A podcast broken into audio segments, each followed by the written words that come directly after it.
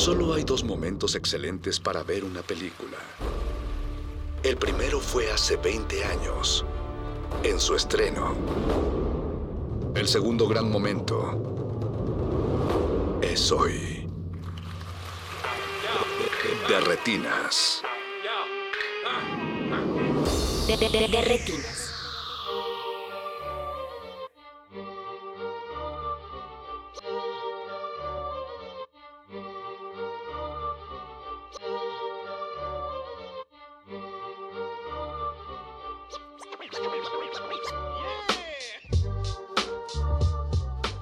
Bienvenidos aquí a su cabina cinematográfica, esto es de Retinas. Mi nombre es Rafael Paz y vamos a estar hablando de cine.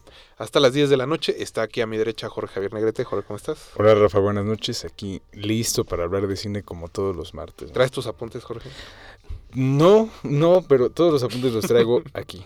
Qué bueno. Y. Igual que todos los beats los trae Mauricio Orduña esta noche que está produciendo del otro lado del cristal. Está Arturo González en los controles y Alba Martínez en continuidad. Eh, antes de avanzar al programa, solo queremos decir que pues se pidió su jubilación don Agustín Mulia. Lo vamos a extrañar, le mandamos un abrazo. Un abrazo. Esperemos que eh, esa decisión no se haya debido a este programa, a este espacio. Híjole, la verdad es que ya poniéndonos a especular, El martes le costaba un poquito de trabajo. el martes sí, Se, sí se le veía Hacía agobiado. corajes, ¿eh? yo, sí, yo sí lo veía. De todos modos, la verdad es que veía las de Van Damme mientras estaba operando, entonces tampoco es que sufriera mucho. Pero a donde sea que don Agustín haya decidido tomar su descanso, le mandamos un saludo y le agradecemos todos estos años que estuvo con nosotros, porque pues creo que desde los primeros programas estaba operando don Agustín. Entonces han sido casi siete años, casi ocho, que nos acompañó. Entonces, bueno, esperemos que disfrute de su jubilación, que ponga algún negocito, ¿no? Algo que, que lo mantenga despierto y, y platicador como siempre. Algo de comida. Un puestito de películas, pirata. Puede hablar contigo para eso. Eh, pues esta noche eh, tenemos un programa especial. Es la tercera edición, si no me equivoco, Jorge, de las películas que redescubrimos el año pasado. Hicimos la edición 2021 con Salvador Amores No, la de 2020 con Salvador, la de 2021 con Amira y 2022 y ah, 2022 que es la de hoy. con. Axel Muñoz Barba que está aquí esta noche. Eh, seguro ubican a Axel de que vino a platicar con nosotros de Noches de Julio, su ópera prima. Y pues es sonidista de muchas otras películas mexicanas. Axel, ¿cómo estás? Buenas noches. ¿Qué tal, Rafa, Jorge? Gracias por invitarme otra vez. Oye, Axel, una pregunta. ¿Tú llevas tu registro de cuántas películas ves al año? Nah. Haces bien. No, y, y tenía la mala costumbre en Letterboxd de poner estrellitas y lo dije, no, se van a empezar a ofender. Entonces ya nada más le pongo que ya la vi. Ah, bueno, es que tú, tú conoces más gente. Sí, no. De ese lado de- del gremio, todavía uno se puede poner a insultar gente sin, sin repercusiones. Bueno, No, es difícil. E- Incluso ya a estas alturas se está poniendo complicado. sí, sí, sí, sí. sí. Ya de repente lanzar un tweet y ya, ya lo piensas dos veces. Ahora que dices de tweets, eh, hay que recordarle al público que nos puede contactar en arroba Rmodulada y tenemos un par de anuncios parroquiales. Tenemos cinco pases dobles que nos enviaron nuestros amigos de Pimienta Films para la premiere de El Suplente. Esta es una película argentina que estuvo en el Festival de Cine de Los Cabos, la dirige Diego, eh, Diego Lerman y pues la función es el 24 de enero a las 7 de la noche en Cinépolis Universidad, o sea, el próximo martes, para que saliendo de la función pues escuchen de retinas. Es muy fácil ganar estos pases de Pimienta Film. Solo tienen que mandarnos un tweet diciendo que quieren ver el suplente a arroba R modulada. Muy, muy, muy sencillo. Y se llevan su pase doble. Recuerden que la función es el próximo 24 de enero a las 7 de la noche en Cinépolis Universidad. Y, Aplícate, Pablo Extinto, te estamos esperando. oye, sí, Pablo, este, el, este, Steiner Panero también siempre Ah, pide boletos, entonces. Spe- Steiner, este es tu momento. Y antes de ir a, pues ya a nuestro tema de esta noche directamente, otro anuncio parroquial es que nuestros amigos de Tulip Pictures van a estrenar Corsa- Corsage, la emperatriz rebelde, una película de Marie Kreutzer que estuvo en Una mirada en Cannes. Creo que no la viste allá, Jorge. Tampoco he la has visto. visto aquí.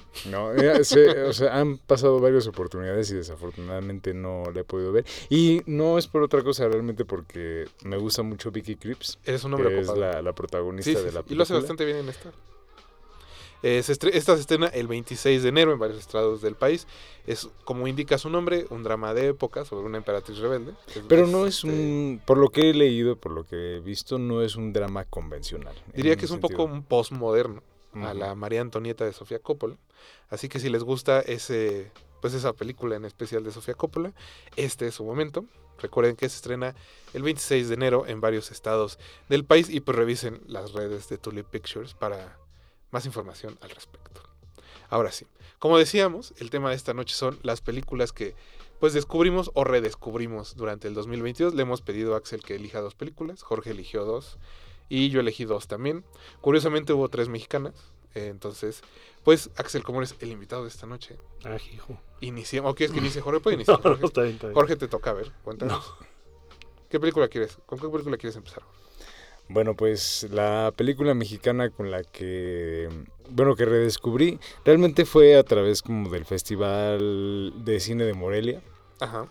donde se realizó, como cada año, se hace como una especie de, más que una retrospectiva completa, como una muestra representativa de restauraciones eh, que se hacen como de trabajos de diferentes cineastas mexicanos, la mayoría de ellos ya como muy consagrados, nombres como muy muy grandes. Y el año anterior, en el 2022, esa, eh, esta ocasión le tocó al gran cineasta Alejandro Galindo ser, digamos, como el homenajeado. Se Otra vez. pasaron... que- Perdón. Bueno, ya sabes, el... ahí tenemos un problema en cuestión como es de otro- es qué tan programa. extenso es como el, el, cine nacional, como para que de repente nos quedemos como un poco estancados en los mismos nombres, pero a final de cuentas eh, el hecho de que nuevas audiencias puedan como descubrir la obra de estos cineastas que de repente nosotros ya como quedamos por sentado que son más que conocidos y revistos, pues se puede convertir en una revelación para muchas personas. En mi caso, em, había varias películas de Galindo que no había visto. Eh, en el ciclo se presentaron este, varias. eh, también se estuvo, por ejemplo, Doña Perfecta con Dolores del Río, que no había visto, que una gran, gran adaptación de la obra de Pérez Galdós. Pero la que elegí para el programa es em, Hay un lugar para dos, que es la secuela de, este, de alguna u otra forma de Esquina Bajan, que es digamos como una película que es un poco más conocida. Eh, hay, un, hay lugar para dos, es de 1952 y también ahí aparece, protagoniza David Silva como el conductor del... eh, pues de la ruta... El ruletero, ¿no? No, no, no era ruletero porque no era taxista, era este... Bueno, sí. chofer Era chofer. chofer como de este de autobús. No recuerdo exactamente cuál era la ruta, pero era una como una ruta muy este muy socorrida. Pues yo, yo recuerdo que pasa por donde ahora están las ruinas del cine Lidavista, que era la casa de Disney ahí casi por la basílica. Ah, hay una toma el- donde se alcanza a sí, ver. sí. Entonces imagino que era la ruta de Peralvillo, que iba como por toda esa zona y regresaba hacia el centro. Creo que el paradero era en Miscuac, cuando Miscuac era así como casi casi lote baldío, por lo que se ve en la película. Pero este, justo, eh, entre otras cosas, digamos, una de las virtudes como de poder ver esas películas, sobre todo como restauradas y en pantalla grande, más allá como del recorrido eh, como nostálgico a través de los parajes citadinos, eh, viene mucho también como esta parte en la que se ve como un cine que es como muy muy cercano a una preocupación como popular. Eh, más allá como del, del lenguaje, de las expresiones que tienen como una, una cosa como muy muy jocosa y muy disfrutable. Eh, porque pues ya sabes, es como el tono cantadito, sale también este Fernando Soto Mantequilla, ahí como este el que cobra el este El cacharpo. el, el cacharpo, o sea, ese tipo como de palabras también. O sea, definitivamente como que hay varias cosas ahí que son eh, dignas de admirar. Eh, y de alguna u otra forma también como el mensaje moralino que mueve como la anécdota de la película, porque este, David Silva pues ya está, este, está casado, este, tiene, tiene su pareja, tiene su casa, pero pues obviamente se enamora de una fan fatal que es este, nada más y nada menos que Katy Jurado. Entonces digo, oye, la verdad es que no... Muy seductora, debo decir. En de- esta, y, bastante. en, esta y en el Bruto de. Buñuel creo que es donde... Pues donde más se le nota esa faceta a Katy Jurado. Mira, no necesitaba más que levantar la ceja para que uno le dijera así. Entonces, ya con eso, pues nos tenía eh, a todos en la bolsa. Y la verdad es que justo la película sí toma como una ruta bastante, bastante moralina. Eh, Pero digo, a final de cuentas creo que todo eso se, se compensa un poco como con esta... Estas, todas estas secuencias en las que van este, los, los, eh, los pasajeros en el, en el autobús, la interacción que se da como entre ellos. Hay algo ahí que es como muy, muy jubiloso, como muy, muy efervescente, que difícilmente llegas a ver como en el cine mexicano, eh, sobre todo en el cine mexicano contemporáneo, ¿no? Hay una cosa como mucho más rígida y mucho menos, eh, mucho más controlada, como en ese sentido, siento. Entonces, eh, pues sí, por eso fue como uno de los redescubrimientos, uno de muchos que hubo, este, en este 2022, específicamente como de cine mexicano. Muy bien. Hiciste bien, Jorge. Creo que tú fuiste a toda esa retrospectiva en Morelia, prácticamente. Estuvimos, estuvimos yendo varios, pero sí, este, ¿sabes qué era como lo más llamativo? Que creo que en ninguna película contemporánea, eh, digamos como estrenos o este, películas de competencia o así, veías como esa reacción de la audiencia, que había así... este, Verdaderamente popular. Ah, ah, Realmente como de romería, sí, este, la gente gritando, la gente emocionándose, este, diciendo, ¡Ah! ¡y no mames! Y así, y obviamente aplausos al final, o sea, un, un júbilo que justo es como algo que, digo, a mí nunca me tocó ver una de esas películas en su momento, obviamente, pero creo que ese, ese ambiente como festivo y hasta cierto punto como muy, eh, pues justo como muy de calle, creo que es algo que de repente hace falta que entre un poco más como este al- eh, al cine. Damos por sentado muchas cosas y creo que la ingenuidad que existía en ese tiempo es inevitable que se transmita al ver estas películas, incluso hoy, a 70 años, eh, 60, 70 años de su, de su factura. A, a mí lo que me gusta mucho de Esquina Baja ni de esta es eh, esto que hablábamos hace rato, ¿no? Eh, hay cierta intención por describir como la vida diaria de las personas sin que eso ocupe todo el tiempo de la pantalla, ¿no? Hay muchas secuencias de cómo funciona la vida, digamos, como en el, en el microbús. Eh, detalles poquitos con los que eh, con eso entiendes qué hace cada pasajero, aun cuando a veces caigan en como en lo estereotípico, siempre vuela por ahí una gallina por alguna razón. Y creo que es algo que falta en el cine cuando. a veces de, de hoy día, ¿no? Decíamos como, ah, solo dicen, ah, el personaje sale a cuadro y dice, hago esto. O sea, como saco copias, pero pues nunca lo ves sacando copias.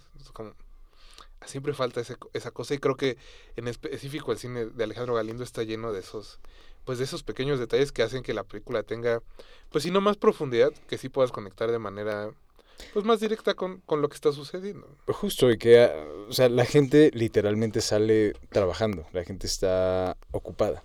Y incluso fue, eso fue como un motivo de, de queja del joven Ayala Blanco cuando escribió este su libro de la aventura del Muy cine enojado. mexicano. No tan enojado quizá, pero sí como diciendo que creo que lo comparaba con Ismael Rodríguez, ¿no? Sí. Que decía Que era este, mejor directorismo ahí. que era como más imaginativo y pues sí, quizá un poco, pero a final de cuentas la- las virtudes de Galindo son creo que mucho más apreciadas hoy en día que a lo mejor el momento que le tocó revisarlas al maestro Ayala Blanco. Es- eso sí, Axel, tú recuerdo que dijiste que esta no la habías visto. ¿eh? O no la habías repasado, no, pero en no, algún no, momento no. de tu vida la viste. No, esta no la, no, Ah, ¿no? creo que no la vi. So- esquina bajan sí, pero esta no. Ah. Pues es prácticamente casi la misma película. La ven- Mm, la en venganza muchos sentidos, sí. Bueno, muy bien. Entonces, eh, pasando entonces ese comentario, Axel, da pie a que eh, hablemos de alguna de las que tú elegiste para esta noche. Pues nos seguimos con las mexicanas. Yo vi este hace no mucho la de Fuego en el Mar, la volví a ver, digamos. Uf. ¿Hubo alguna Eh. razón especial para que pusieras fuego en el mar? Pues ahora sí que cambiándole a la tele y. Ah, eh, bueno. ese inicio y sobre todo ese close-up de Manolo Ojeda este, tan, tan poderoso, Sí, sí, pues hace que uno se quede, le deje uno en el canal y diga, ¿qué le pasa a ese pobre hombre? Y pues eso, es una gran película de Raúl Araiza del 79 y que toca mucho, ahora que está mucho en discusión sobre las masculinidades, pues bueno, ahí está un buen ejemplo de Esa en específico. esa, esa en específico sobre los celos e inseguridad. Y con una premisa muy interesante, por ahí hay una entrevista que creo que hizo este Julián Hernández y Roberto Fiesco, de, que le hicieron a Raúl Araiza, y pues él básicamente dice, bueno, pues me, pre- me daban todo Pemex eh, el acceso a las instalaciones, pero no podía hablar sobre los accidentes que pasaban, a pesar de que arranca con un accidente, ¿no? Este, que Sí, sí, sí, sí. sucedió. Em, La torre Ixtal, si no me equivoco, se Ajá. llamaba la que se incendió. Mm, Y bueno, pues se plantea, pues ahora sí que cómo es la vida de alguien. Una vez más, un director preocupado por el oficio y el oficio cómo afecta hacia los personajes. Y esta, este trabajo que tiene, que, que es muy, muy bueno dentro de su, de su encargo que tiene ahí dentro de la planta, y pero que está dos semanas en la planta y dos semanas en su casa y no se halla ni allá ni acullá, ¿no? Entonces se le viene una bola de inseguridades y de celos este bastante enfermizos y el personaje de- que hace Norma Herrera muy muy bueno de una de que, que la hace de esposa pero con un tratamiento bastante mm, progresista para la época sobre todo no Sí, sí, Una- sí. está muy interesante cómo cómo cómo ella toma decisiones pues pero bueno el- la filmación me parece que que eso es muy buena porque justo la- está llena de muchos elementos y de, de que sí estuvieron ahí durante un buen rato, o sea que sí aprovecharon el acceso total. Sí, pues dice en la entrevista, ¿no? Justo que Ajá. Raúl Araiza que compartía camarote con Juan, este... Con, este... Bilbatúa, que era el fotógrafo, con Bilbatúa, con los dos actores principales que son... con Juan Carlos Ruiz y con Manolo Ojeda, ¿no? Y que siempre se peleaban porque uno quería poner aire acondicionado y el otro no. Es que sí, sí, lo- era, era para que se enloquecieran. Yo creo que eso les fue afectando ahí también en, en- a los actores y El al delirio, y al, sí. y al delirio, ¿no? Pero, pero bueno, tenía un fotógrafo que también tenía mucha experiencia en el documental, a Ujú. Bilbatúa, entonces, este, pues, todo eso está plagado en la película y, y una idea muy sencilla y muy con una apuesta de creación de personajes y de un director preocupado con sus actores y de crear unos planos secuencias pensado para los actores, ningún virtuosismo técnico necesariamente. Pero es que si no conectas con los personajes, pues se caen las películas. Entonces, Sí, claro. ese tipo de película es un poco la que comenta Jorge y pues esta pues, tiene que ver eso, si no estás conectando ahí, no... No, y aquí, por ejemplo, digo, aprovechando que está Alejandro Galindo en la mesa, pues es básicamente también el tema de campeón sin corona, ¿no? El, el mexicano que se acompleja porque hay un gringo ahí este, revoloteándole y como no puede hablar inglés, se empieza a sentir menos, ¿no? En la película, en específico en Fuego en el Mar, pues se, se dice que tuvo una, que su esposa antes de ser su esposa, ¿no? Fue, pues novia, no necesariamente amante del gringo, pero sí fue su pareja. Uh, Y que eso es lo que en realidad es lo que lo tiene locote, ¿no? Que se le está yendo ahí. Y si de algo sabemos los mexicanos es de complejos, ¿eh? Pues ese es un ma- es manual de complejos de esa Sí, sí, sí. película. A mí, a mí, digo, a mí, a mí me gusta la, la película. Siento que es un poco obvio el asunto de el fuego en Manuel Ojeda, que eventualmente lo consumirá todo. Pero, pues digo, más allá de que sea un poco esquemático, creo que está increíblemente bien hecho. El- como decías, esa última escena, pobre Norma Herrera, porque Sí. eh, se azotó por las escaleras. Uy, ya azotón dio. Y justo en, en esa entrevista que comentas que se llama 22 cuadros de inspiración, ¿no? Algo así le pusieron Mm, a esa serie que aparece. Bueno, al menos yo la he visto en los DVDs estos rojos que hizo alguna vez el IMCINE y que produjo varias eh, Mil Nubes, que es Roberto Fisco y Julián. Ahí este le pues dicen que la niña prácticamente como era su primera vez, pues Norma la, la adoptó y era como su hija, entonces cuando le empieza a pegar Manuel Ojeda, la niña realmente está asustada porque no entiende por qué le están pegando a Norma Herrera. Eh, hay eso, creo que lo que nunca, lo que no dejé de pensar durante toda la película es que hubiera pensado Raúl Araiza de ahora que sus hijos apoyan al Partido Verde. Pero bueno, digo, cada quien, este, solo, solo agregar que también en esa entrevista se dice que Margarita López Portillo se enojó mucho de que Raúl Araiza no quiso quitar precisamente las primeras escenas que son las del incendio de la torre, que sí es algo que, como dice Axel, sucedió, y que eso hizo que pues la película casi no tuviera exhibición. Dice que creo que solo como unos 4 o 5 días en Ujú. Texcoco, ¿no? O sea, Sí, en un cine así perdido. y se acabó. Y pues qué bueno que está por ahí. Creo que todavía está en filming. Si alguien tiene curiosidad de verla. Eh, hay de- un DVD por ahí perdido que es el que yo vi. Y si no, vean las otras películas de Raúl Araiza que Que también todas son como por la misma no. línea, ¿no. Tú No, bueno, acabas de ver Cascabel. hay, hay variaciones entre... Hay variaciones significativas entre varias de las películas del, del, del maestro Araiza. Eh, pero sí, justamente, quizá Fuego en el Mar, mm, en apariencia es como de las más convencionales, pero justo como dicen, hay un... Hay una forma como muy, muy específica en el tratamiento, que es como, quizá ahorita que la comparábamos con la película de Galindo, que el tono es como mucho más, mucho más contenido, y creo que tiene que ver con una sensibilidad propia de su época, como que de repente hubo un periodo después de los 50, de la transición hacia los 60 y a 70, 80, en los que aparentemente esa parte como festiva y jubilosa en el cine mexicano como que se fue conteniendo. Y de alguna u otra forma, incluso por ejemplo ahorita que hablaban de los celos, ¿no? Que es algo que está ahí como muy latente, pensaba en el clásico, él, ¿no? De. Ah, de claro. Buñuel. Hay en- eh, películas en las que obviamente las pasiones y las emociones están completamente desbordadas, pero aquí se contienen constantemente y explotan en una catarsis eh, final. Y que incluso la catarsis se siente también como muy, muy contenida en su, en su explosión. No es algo que se desborda así tan, digamos, como de la misma forma o de, de- de manera tan continua como pasa en las películas eh, del cine clásico, ¿no? De la época de oro.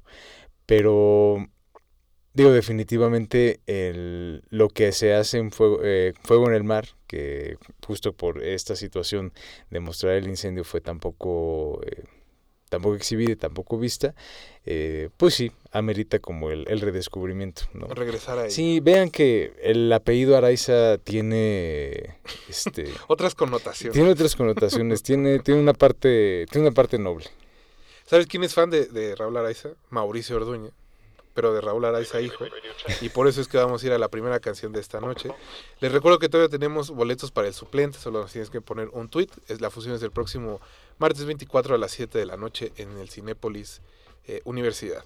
También antes de ir al corte, Isabel Muñoz Cota Callejas nos dejó un mensaje que dice que qué lujo tener a Axel en la cabina, porque no es solo uno de los mejores sonistas de este país, sino una de las mentes más lúcidas y sensatas de la industria. Le mandamos un saludo a no Isabel y pues Saludos, Axel, te mandaron ahí una flor. Este, espero que sea, no más bien es una flor positiva, iba a decir una tontería, pero no, es una flor positiva. Nosotros vamos a escuchar precisamente una canción que se convierte en leitmotiv en Fuego en el Mar. Es Extraños en la Noche. No se despeguen y regresamos Mm. aquí a Derretinas.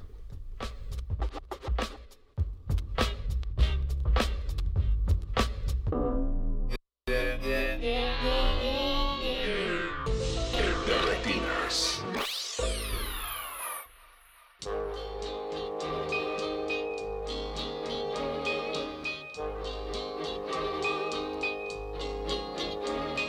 Nunca que dos extraños éramos tú y yo.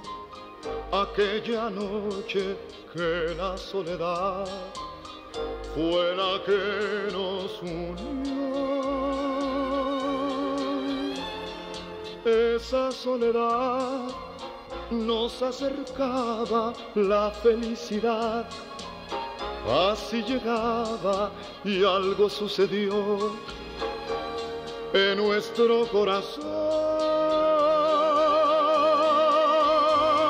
Nunca olvidaré que aun siendo extraños nos pudimos comprender y que al mirarnos nos amamos sin querer, sin saber por qué. Era tu mirada o era yo quien te llamaba vida. Hoy es el amor lo que nos une, tierno es el calor que nos consume y no somos ya extraños en la noche.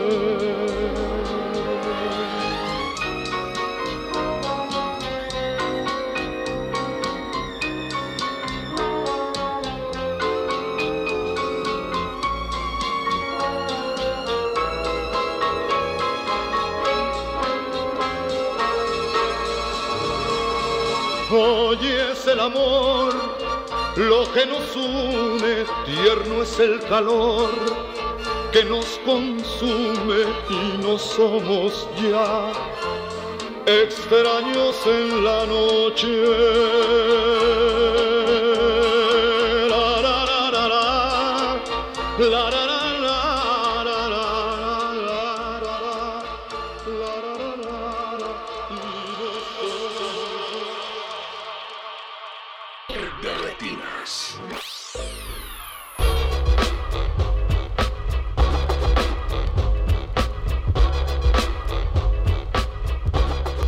Estamos de regreso aquí en el 96.1 de FM. Esto es Radio UNAM, es resistencia modulada.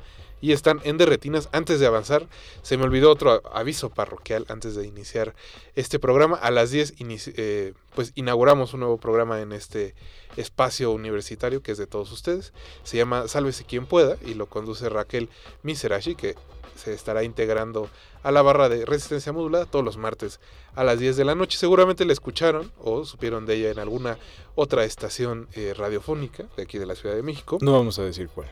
No vamos a decir cuál. Pero bueno, eso, Raquel se está uniendo a este equipo, le damos la bienvenida y le, le deseamos pues mucha mierda en este estreno de Sálvese quien pueda. Por cierto, Jorge, ¿sabes por qué la gente dice así? Lo leí el otro día en una revista. No, no, no sé. ¿Por qué? Porque antes que había carruajes, si había mucha gente que iba al teatro, se llenaba de caca la entrada, entonces decías como, mucha mierda. Mm, ok. Pues Raquel, mucha mierda. Eso. Esperemos que le vaya muy bien a Raquel. Nosotros seguimos eh, pues repasando algunas películas que descubrimos o redescubrimos durante el 2022. Ya habló Jorge de Hay lugar para dos, la película de Alejandro Galindo, y después Axel eligió como una de las películas que redescubrió. Ya la habías visto antes, ¿verdad, Axel? Sí, sí, sí. Que redescubriste durante el 2022, Fuego en el Mar, de Raúl Araiza, lo que significa que me toca a mí. Eh, he elegido pues también una película mexicana, terminemos ahora sí que con, con lo mexicano, se llama Amelia, es de 1965 y la dirige Juan Guerrero, un director que hizo pocas películas porque murió joven eh, por cáncer. Y pues yo en realidad llegué a esta película porque la por ahí como de octubre más o menos, eh, Julián Hernández me dijo, ¿quieres ver mi nuevo corto? Y yo dije, por supuesto. Se llama eh, Dos entre muchos, es el corto que filmó durante la pandemia. Creo que es uno, pues es un corto muy bonito. Como en todos los trabajos cortos de Julián, hay una exploración estética, ¿no? Como está buscando siempre imágenes, qué contar, cómo contarlo, cómo decirlo. Y en una de las escenas, en una, el, el personaje principal está extrañando a su pareja y ve en la televisión un fragmento de una película. Yo no sabía que esa película era Amelia hasta que vi los créditos y, y pues Julián me hizo el favor de prestarme la película y fue así que pude ver eh, esta película de Juan Guerrero en específico. Hay que decir Aguas que con lo que presumes, ¿eh? siempre tengo que checar mis privilegios. Eso sí, tienes razón, Jorge. Hay que decir que es una de las películas que participó en el primer concurso de cine experimental que hubo aquí en el país, por ahí del 68. 65, 65. 60, 65, No, El año de 66. la fórmula secreta. El año ¿no? que ganó la fórmula 65. secreta. 66. Eh, es una de las 13 películas que estuvieron en ese festival. Es la historia de un joven matrimonio, un joven de clase media, una chica de clase media, que se conocen en una fiesta, empiezan a salir, eh, se sienten atraídos. Él es un, pues un hombre fiestero que le gusta la vida nocturna. eh, aún así se enamora de Amelia, decide hacerla su amante y no solo eso, sino eh, ser su esposa. Digo, hacer una vida, digamos, conyugal juntos. Y una vez que sucede eso, descubre que en realidad pues quiere seguir de fiesta, ¿no? Es básicamente la línea argumental de la película. Jorge, creo que tú ya la habías visto, ¿no? Ah, pero bueno, sabías que la puedes ver en el centro de documentación de la Cineteca. Así es. Así es. Si alguien tiene dudas de dónde puede ver la película, bueno, Sí, ahí. digo, lo que sé justo, realmente se limitaba como a que estuvo en el concurso de cine experimental, Ujú. o sea, porque obviamente a raíz de la, del resurgimiento que tuvo la película de Rubén Gámez, pues mucha gente se dio la tarea de buscar, bueno, ¿Qué cuál- qué otras películas estaban en, en competencia, ¿no? Y también porque la protagonista es Lourdes Guerrero, Sí. que después se convirtió en... eh, comentarista televisiva, bueno, en conductora como de noticieros. Y recuerdo mucho porque creo que uno de esos como... eh, como de las escenas clásicas del sismo del 85 que vimos un montón de veces creciendo cada año, el ella. 19 de septiembre, era ella dando las noticias y diciendo que estaba temblando, que Ah, estaba caray. temblando. En Ah, algún caray, momento fue actriz. Está temblando un poquitito, pero pues hay que tomarlo con una gran tranquilidad, decía. Y yo no sabía que era actriz, que había incursionado en cine. Entonces, pues definitivamente iré a buscar a Amelia al centro de documentación. Muy bien. Yo solo, eh, Axel, ¿tú ya has tenido oportunidad de ver esta película? Esa no la había visto, Ujú. sí había leído de ella, pero mm, eh, ahora que la vi, pues sí. Y, y digo, ya que estábamos con fuego en el mar y con los hombres, este... este, Conectó, ¿no? Sin querer, Con- como que con- conectó como todo. que sí, sí, conectó. Y yo también tengo una debilidad por ver las películas que se filmaban en locación en la Ciudad de México, a pesar de que no soy de acá, pero ver esa Ciudad de México de los 60s o 50s o 70s y, y las camin que se caminaba pues. ¿no? Y, y que esta película pues tiene mucho esa filmación en locación tal cual, aunque fuera este, nocturno y que me parece que está muy, es muy disfrutable hasta Sí, la, la ciudad antigua prácticamente. que le dice ella, este, me llevas a mi casa ahí a Avenida Coyoacán y él nada más se cara como chin, bueno, sí. Y se ve así en despoblado, como decía Jorge hace rato. No, además hay unos portones en la avenida Coyoacán, es increíble, sí. Sobre todo ahora con la especulación inmobiliaria, por, de- por llamarlo de alguna forma. Bueno, no, ya, tiempos diferentes. A mí, a mí lo que me llamó mucho la atención es que, pues eh, siempre, creo que es obvio que a los cineastas mexicanos de los 60, de finales de los 60 y de los 70, pues como muchos otros cineastas alrededor del mundo estaban enamorados de lo que hacían los, los franceses, ¿no? La nueva ola francesa. En este caso en específico creo que es obvio, eh, pues la conexión con Truffaut, con Romer. Por ahí, este, les quería leer un pedacito nada más de lo que dice Ayala Blanco, porque creo que está muy interesante. Dice, el cuento de García Ponce en que se basa Amelia presentaba enormes dificultades de adaptación, su engañosa mor- morosidad sobre todo. El director hubo de escoger modelos europeos. Las influencias de Michelangelo Antonioni, el eclipse sobre todo, Sí. y de François Truffaut son evidentes. Pero, modestamente, Juan Guerrero no pretende superarlas.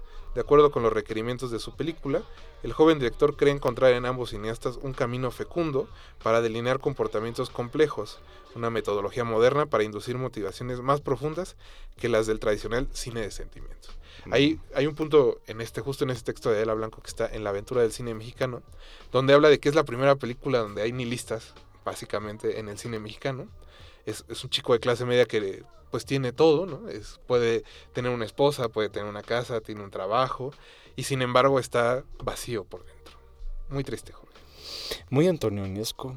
Sí, como El Grito, ¿no? Creo que se llama... El grito, sí. Una, hay una película de La Antonio que se llama El noche Grito. Sí, y que es justo también eso, ¿no? Un trabajador que pues que la está pasando mal, básicamente porque le cuesta trabajo respirar. Creo que es un tema muy muy muy moderno. Todavía, fíjate, sí, vigente, yo creo que Muy sigue vigente.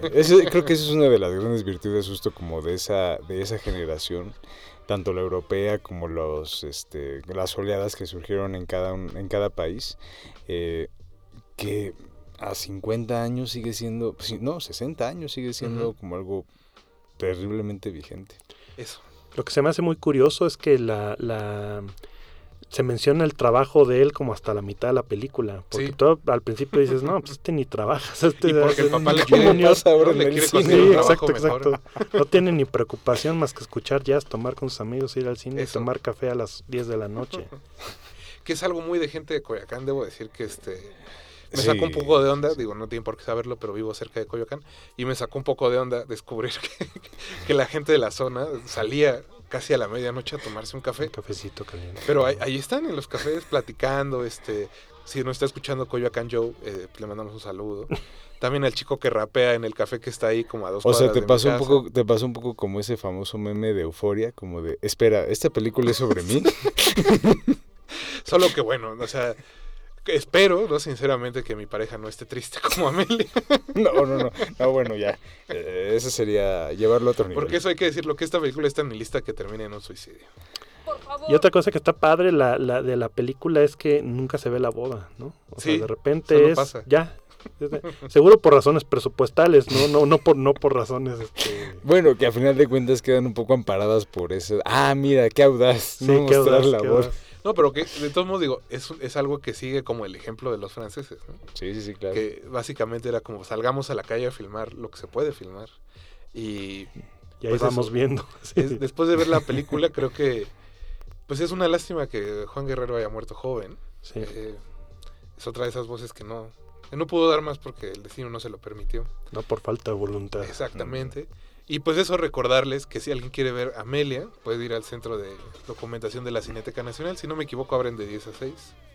Pueden mandar un mail, no recuerdo ahorita exactamente cuál es el mail, pero si no también creo que pueden llegar y con una credencial los dejan pasar y ahí pueden ver la película Amelia de 1965. Entre muchas otras. Entre muchas otras, porque esa colección en específico es la colección de Carlos Monsiváis, entonces tenía muchas cosas en su casa que ahora están en la Cineteca Nacional.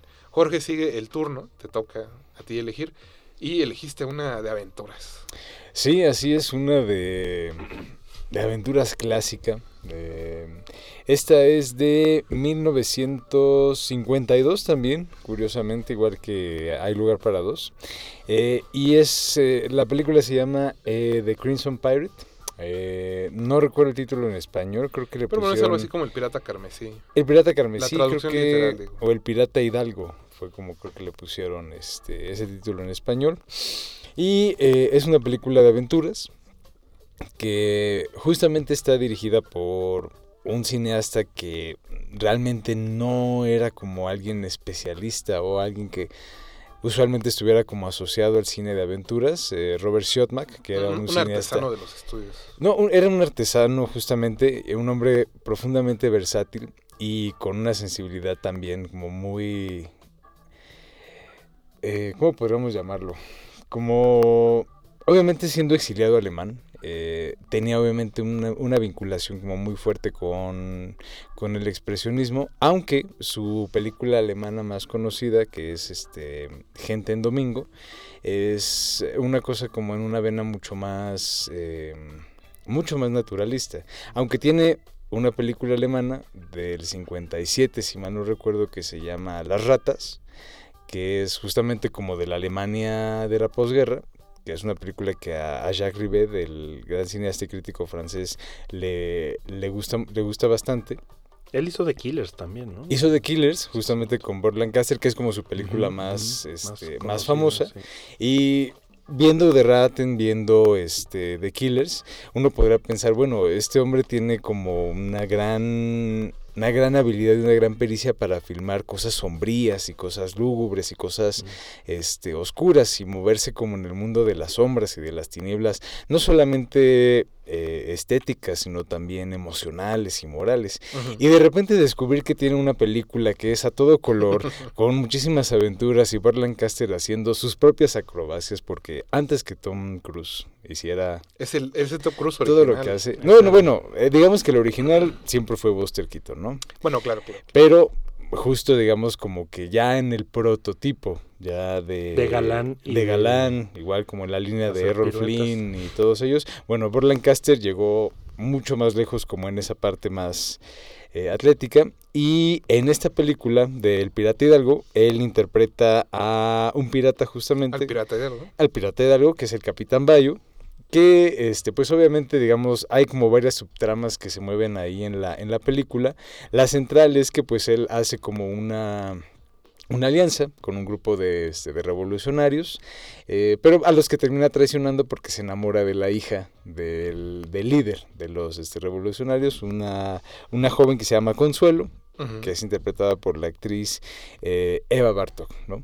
Entonces, la película es como esta hora 40, como de, este, de muchísimo color, de muchísima vivacidad, de muchísimos cambios, de muchísimas como piruetas narrativas, que uno pensaría, después de ver esta película, por ejemplo, Ana de las Indias, de Jack Turner, que cómo es posible que estos tipos como tan que, se que parecían sentirse como tan en su elemento y tan cómodos trabajando en las sombras y en la oscuridad, pudieran también dar como estas lecciones de, miren, también podemos trabajar con la luz y con el color de una forma prodigiosa. Y no solamente eso, sino como dejar una escuela y una influencia que, bueno, se extenderá todavía hasta creo que la última franquicia de piratas que fue exitosa. Que No, bueno, también yo pensaba eh, que ahora que está lo de, de Fablemans, Hook es como Spielberg tratando de regresar a este tipo de películas. Y Sí. qué mal lo hace, ¿eh? O sea, ahorita que lo comentas, Es qué que es, mal lo hace. es como la intención. Ajá, pero justo, o por ejemplo, Polanski en la misma época, ¿no? Que hizo también su película de piratas que, híjole, tampoco, ¿no? justo para hacer este tipo de películas se requiere una habilidad específica. Quizá Gore Verbinski, que fue el director de Qué- Piratas raro del Gore Caribe, Verbinski sí pudo.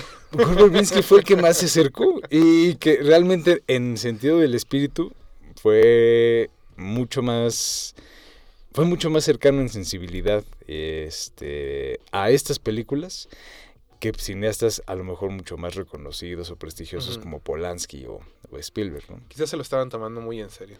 Axel, eh. ¿tuviste oportunidad de echarle ojo a esta? Sí. Sí, sí, sí. También la pareció? disfruté mucho y, y, y como a- lo que es impresionante, como ya mucha gente ahora asume que se necesita hacer una serie o una miniserie para contar toda una aventura, Ah, bueno, ahora hay una serie de piratas, ¿no? No recuerdo cómo se llama. Clase eh, Vigalondo. no sé. Ah, no. en Amazon no. Prime. Ah, no, este Taika Waikiki. ¿De piratas? De piratas. No me acuerdo cómo se llama, pero por ahí anda en, en Amazon Prime. Pero justo en esta película tiene como tanto subtrama y tanta pirueta este y, y- y código eh, código moral eh, según el, Sí, sí, sí. el- en venta, ¿no? Según el, el- el postor de varios de los personajes y y todo en una hora cuarenta, muy muy divertida y muy este muy entrañable también sí tiene tiene un encanto ver estas películas todavía. ¿no? Y que es, esta en específico que eligió Jorge, eh, pues no está disponible en realidad en ningún lado, en ningún servicio. Si alguien la quiere ver, pues habla aquí con Jorge. Cuéntanos, Jorge, cómo es que llegaste a esta película. Este, l- ¿Y de me, qué me- escriben y yo, este, yo les platico. Ahí les cuento. Les cuento, es una vía, es una vía legal, quiero aclarar, pero se puede. Perfecto. Eh, nada más antes de ir a la canción que sigue, eh, que es una película que eligió Axel, así que diremos de qué película es regresando del corte. Mark pidió boletos para el suplente, le vamos a dar sus boletos. Recuerden que esta función de Pimienta Films es el próximo martes a las 7 de la noche en Cinépolis Universidad y que para ganar los boletos pues solo los tienen que pedir en arroba Rmodulada. Vamos a ir a un corte musical y regresamos, escuchemos a Neil Young.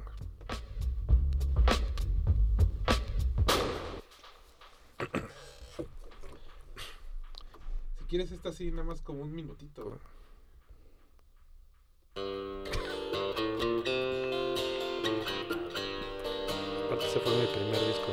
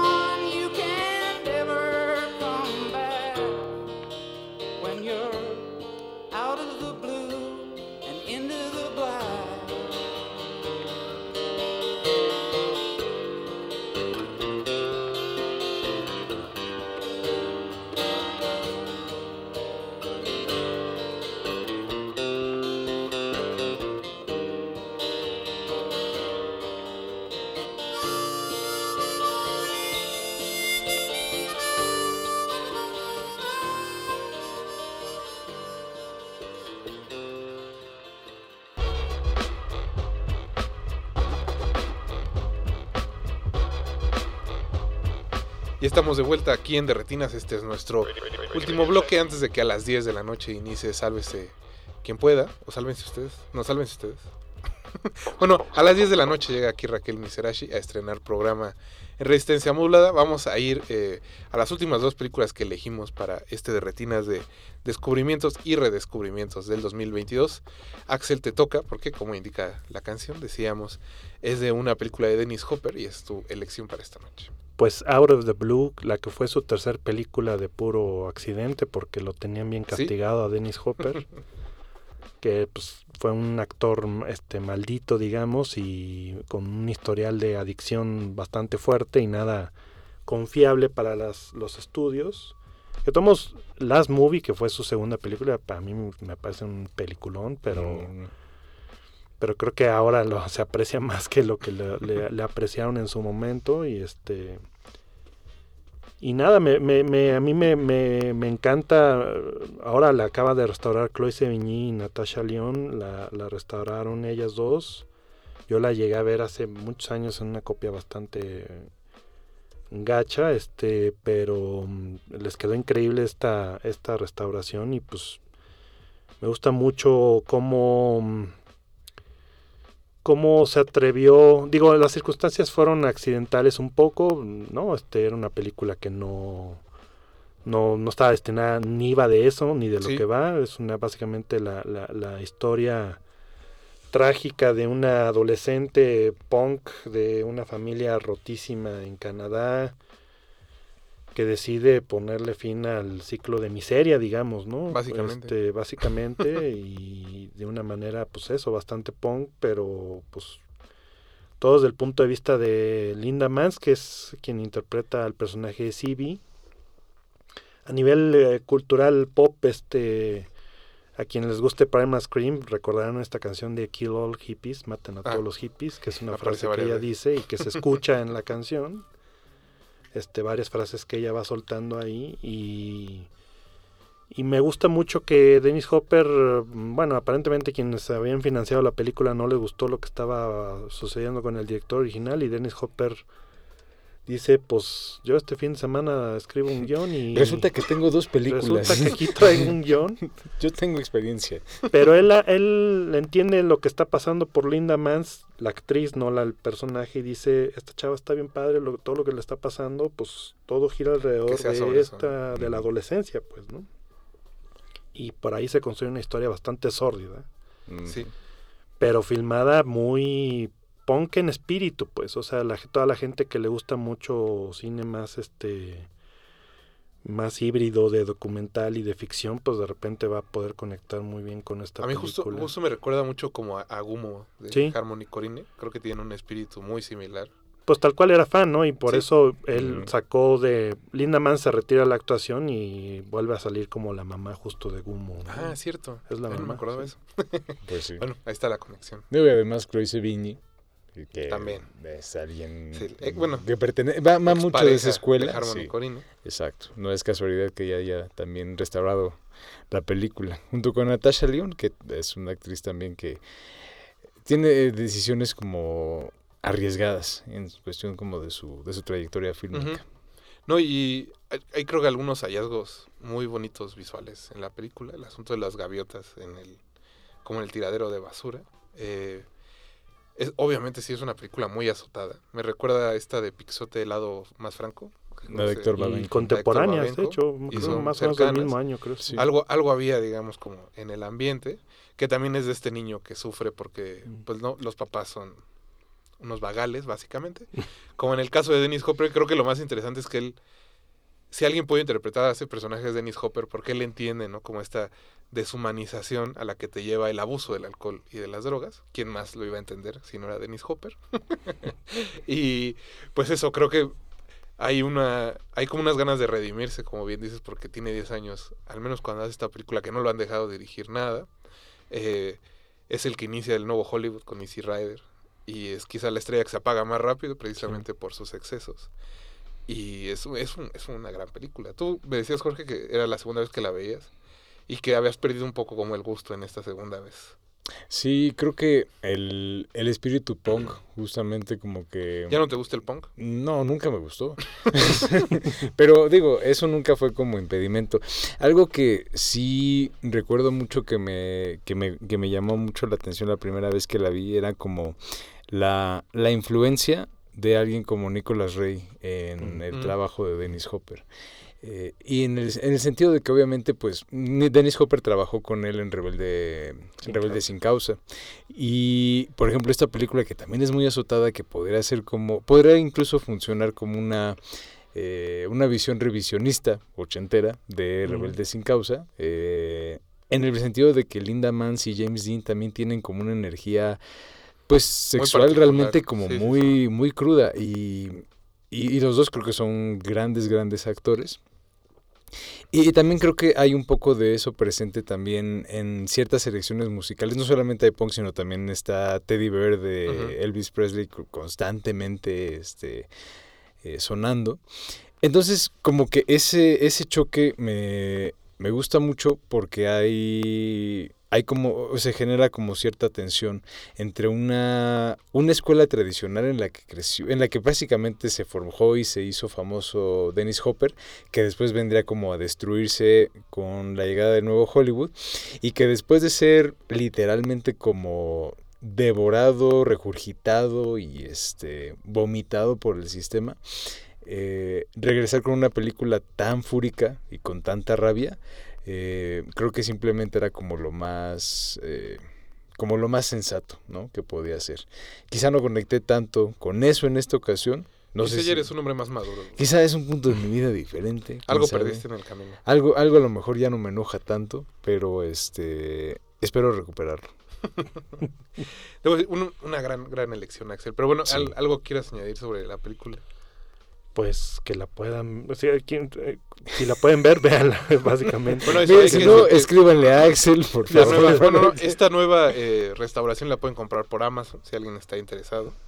Eh, es, de- es Ah, una compañía de. Blu-rays que, como decía, se llama Severin. No son demasiado caros, son de No. las compañías más bara- baratonas, entre comillas, Sí, que sí. hay que pagar impuestos en la frontera. Pero eso, es, este, está accesible, se puede conseguir. Y está impecable la... Muy, muy bonita la restauración. Eso sí.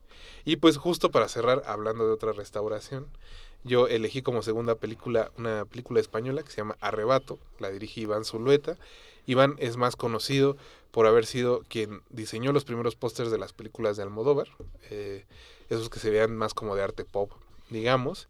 ¿Y por qué? Pues fue un cineasta igual que decíamos como Juan Guerrero, que no dio muchas películas. En su caso no fue porque falleció, sino que pues tenía algunos problemas eh, mentales, no sé de qué, otra, de qué otra forma lo podemos decir, Jorge.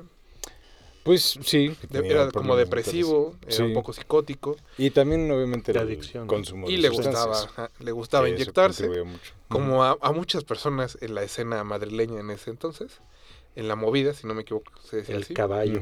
Exacto. El caballo. Si han visto las películas de Almodóvar, bueno, ya saben que les gustaba inyectarse y dónde. Y si vieron Dolor y Gloria, van a ver que También. todavía lo hace. Pero bueno, en específico esta, debo decir que esta película de Iván Zuleta, yo la vi hace como cuatro años, cuatro o cinco años en la Cineteca, casi de casualidad en realidad, no me acuerdo por qué es que estaba en Cineteca, y hubo una función especial del- de, la fundación, eh, de los que llevan el, la- el Centro Cultural de España, no me acuerdo ahorita cómo se llama la fundación. Pero esta la habíamos visto antes, ¿no? Con Grajales. Sí, hace muchos años vimos algunas escenas en un curso de cine Ah. experimental. Claro. Y justo por eso estaba en la cineteca y dije, pues ya estamos aquí, hay que entrar a verla. Debo decir que eh, tuve una, como una experiencia religiosa ese día, es una de mis películas favoritas. Entonces, pues saber que había una restauración fue como, en cuanto la anunciaron, dije, voy a comprar esa película. Y llegó, debo decir que la restauración está increíble. Sí. Es sobre un cineasta que hace una... Está, está haciendo una película de horror, se siente un poco ya eh, hastiado de esa película que está haciendo y hace un viaje con un ligue que tiene a una casa de campo donde conoce a un segundo cineasta, un poco este, un hombre un poco raro que vive ahí en, en la naturaleza tratando de encontrar como la verdad en las imágenes con una cámara y él le enseña a filmar con un eh, con un metrónomo si no me equivoco y la película que pasa a ser ese como primer acto de gente que hace cine se convierte en cine experimental de vampiros eh, porque la película se vuelve digamos la película misma dentro de la película el, el material mismo se vuelve eh, el que le absorbe la sangre al personaje ¿no? Eh, Jorge tú ya la habías visto No, no, justo igual nada más había visto como pareció? fragmentos. Y sí, o sea, creo que es una película como pues Especial. bastante feroz y muy audaz. Y difícilmente digo, creo que en ningún momento como que el cine español ha vuelto a ver como una película como tan tan audaz en esa línea. Incluso el Almodóvar como más, más fuerte, No llega. ni siquiera se acerca Mm. como a eso. Y creo que es una película justo como, e incluso más representativa como de lo que es la movida madrileña, en, el en su sentido como más, este, radical. más radical que cualquiera de Almodóvar. Y eso, Eso sí. sin demeritar, ¿no? A Pedrito, que lo queremos mucho. Axel, ¿tú ya le habías echado el ojo a esta? No, fíjate que no y me gustó muchísimo. Y creo que sí es de esas que... te- Qué bueno que la viste en grande. A mí me hubiera No, en- en gustado es verla, haberla visto en, en grande. Porque sí, formalmente sí, es, es impresionante su espíritu y su, y su hechura, ¿no? Sí, eh, creo que eh, justo lo que la hace especial es este que se convierte en una película avant-garde. Me recuerda un poco el ejercicio de Corman en El hombre de los rayos X, que inicia como una película de género y a mitad de la película decide transformarse en otra cosa, en una película de Man Ray en ese caso. Eh, y creo que va un poco por aquí. Sí. Se nos acabó el tiempo. Eh, muchas gracias Axel que vino esta noche. Axel, Gracias, de nuevo por la invitación. Arturo González que estuvo en los controles, a Mauricio Orduña que estuvo en la producción, a todo el equipo de Resistencia Modulada que está parado y viéndonos del otro lado del cristal. También Jorge, muchas gracias por venir esta noche. Gracias, Rafa. Buenas noches. Cuéntenos ustedes qué redescubrieron en el 2022 en arroba R modulada. Los vamos a dejar con Raquel Miserashi y la primera emisión de Sálvese, Sálvense ustedes aquí en Resistencia Modulada.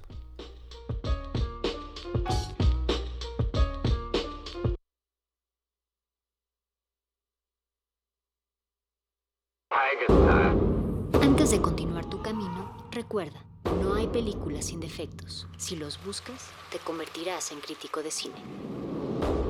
De retinas.